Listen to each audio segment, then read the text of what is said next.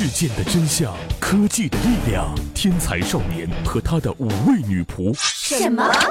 呃，那那那个什么，再来一遍啊！一二三，天才少年和五位元气少女和你一起探索。我们不创造科技，我们只是科技的话痨者。演好英美，姿势丰富。QQ 群五二二幺零五三四零，快加一下，加一下嘛！卖萌可耻啊喂！什么？啊，不是那个五二二幺零五三四零，QQ 群一定要加，一定要加哦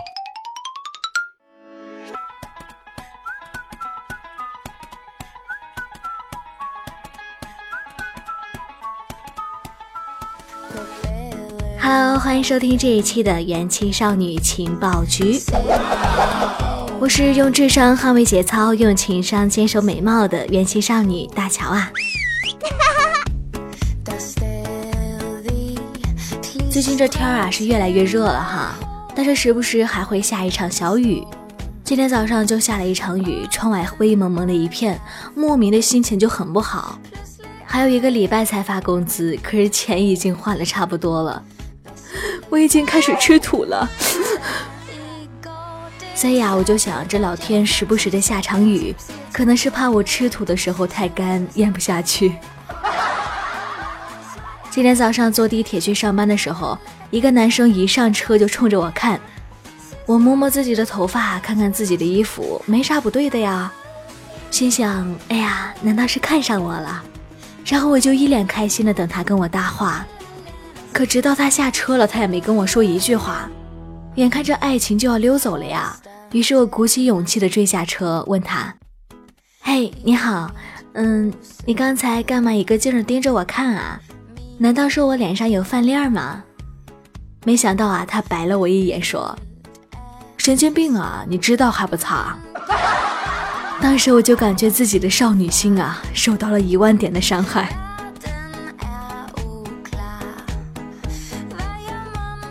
以前的时候，人们在地铁上都习惯拿一张报纸来看，通过报纸来浏览一些新闻啊，看一些文章等等。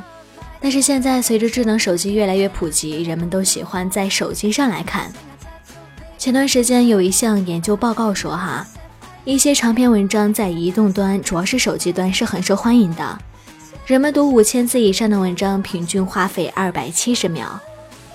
不过在这里，我说的是一些正经新闻。什么小黄书巴拉巴拉的不在这个调查范围内。那么人们在手机上阅读长文章都有些啥习惯呢？接下来就跟着大乔我一起来看一看你中了哪几个。首先第一个并不会一拉到底。调查显示，人们阅读一千字以上的长篇新闻的平均阅读时间为一百二十三秒。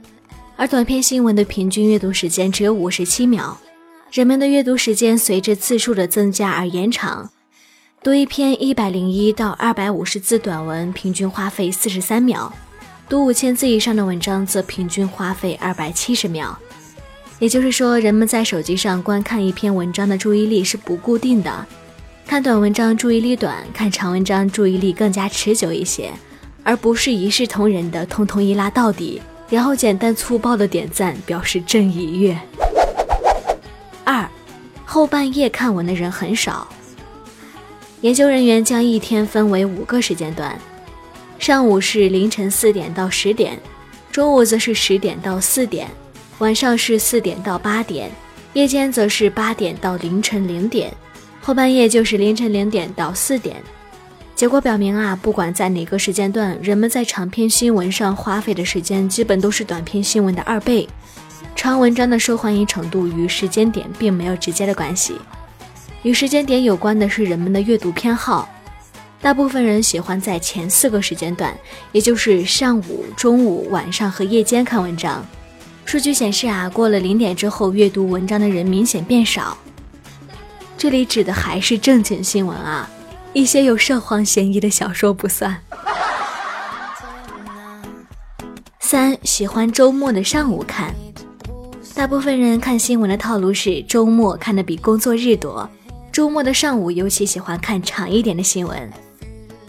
四有时候看完了之后会顺便看点别的，近三分之一的长篇新闻的手机读者会点开同一网站的更多新闻，这个比重在短篇新闻手机读者中降到了约五分之一。从某种意义上来说，长篇新闻更容易让人培养忠诚度。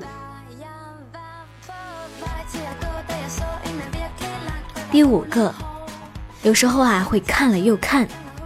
在 PU 新闻中心的七千一百五十万手机用户的数据中，只有一小部分的读者会对一篇文章看了又看，这个比例占短篇新闻的百分之三，占长篇新闻的百分之四。有趣的是，重复阅读时，人们的阅读时间比第一次看要长得多。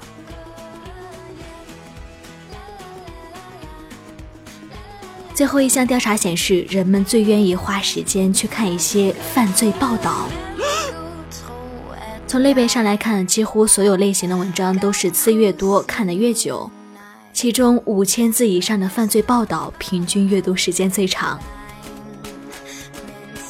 不管你在手机上看一些长文章有哪些习惯，只要你看的是一些正经新闻就可以，因为我们要做一个正能量的人。好啦，今天就跟大家分享到这里，我是正能量元气少女大乔，么么哒。